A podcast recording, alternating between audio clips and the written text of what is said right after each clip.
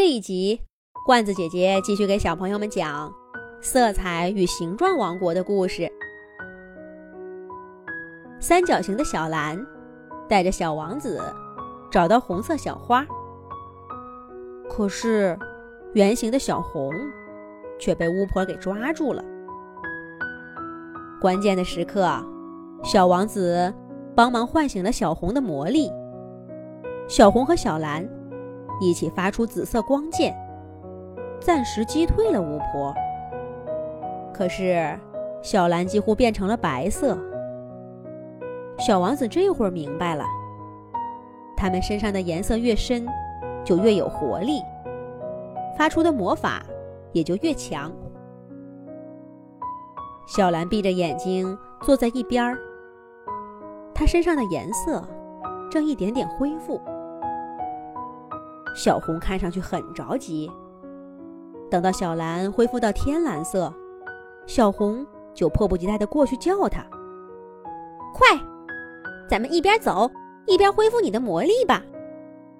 得赶快找到小黄那家伙，别又让巫婆给抢了先。”小蓝猛地一下睁开眼睛，大声说：“对，咱们得赶紧出发。”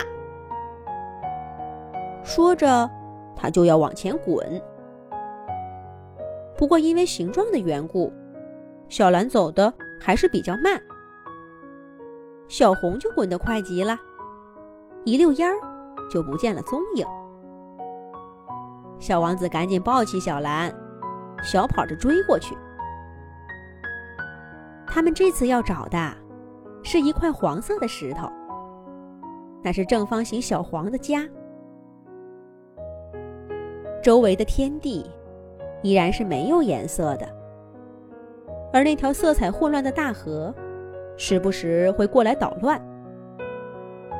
小王子小心翼翼地避开，不让河水沾到自己的身体。小三角和小圆圈发出紫色射线，也渐渐的让那条河不敢靠近。现在这个小团队的实力，比只有小蓝和小王子的时候强了不少呢。可是，寻找第三个伙伴，似乎并没有那么容易。三个小伙伴转悠了半天，也没看到一点点有色彩的东西。巫婆临走的时候说：“谁输谁赢还不一定呢，一定是他把小黄给藏起来了。会藏在哪儿呢？大家已经把没有颜色的形状世界都给找遍了，也没有看到一丁点影子呀。”小王子突然说道：“我知道了。”那个巫婆一定把小黄藏进那条河里了。只有在颜色丰富的地方，我们才看不到小黄本来的颜色。对呀，一定是这样的。小蓝和小红也都反应过来。这个时候，那条大河冲他们涌过来。这一次，小蓝和小红。并没有立刻用紫色光剑击退它，而是一边后撤，一边观察，看河水中有没有什么异样。在一波一波涌来的河水中，传来一个微弱的声音：“小红，小蓝，我在这儿呢。”这是小黄的声音。小蓝和小红。一边发射紫色光剑，一边说道：“小黄，坚持住！”但就在这个时候，巫婆的黑烟也跟着来了。哈哈哈哈哈哈哈哈！你们终于发现了，我等的就是你们。巫婆卷起污浊的河水，在她手中。拧成一股浓浓的黑烟，向小蓝和小红打去。靠着河水源源不断的供应，巫婆实力大增。小蓝和小红的紫色光剑不是对手了。哎呀，要是小黄在，一起发出七彩光剑，就什么都不怕了。可是，小黄被河水困住，小蓝和小红根本就没有余力去救他出来。马上，更加让人担心的事情发生了：小王子竟然走进那条小河。小王子，小蓝和小红叫喊着，可是来不及了。小王子身上颜色一点点消失。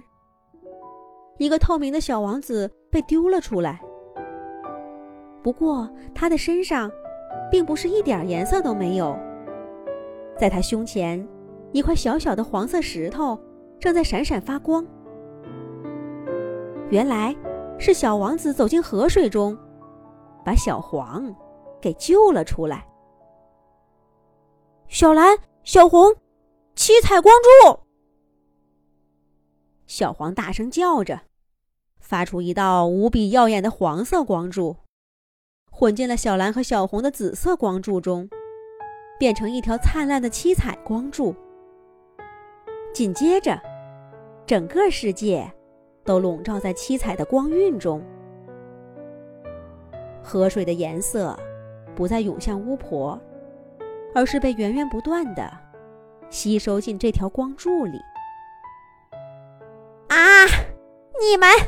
你们竟然发出了七彩光柱！巫婆发出凄惨的喊声，可她的声音很快就变得微弱了。七彩光柱的力量打败了巫婆，让河水中的各种颜色重新回到那些透明的形状身上。色彩与形状王国。终于恢复了往日七彩缤纷的样子。小蓝、小红和小黄热情地招待小王子在色彩和形状王国游览一番。然后，他们送给小王子一支七彩魔法笔。现在，小王子要回去改造他的王国了。他要把他那个古老的王国改造的。像色彩和形状王国一样漂亮。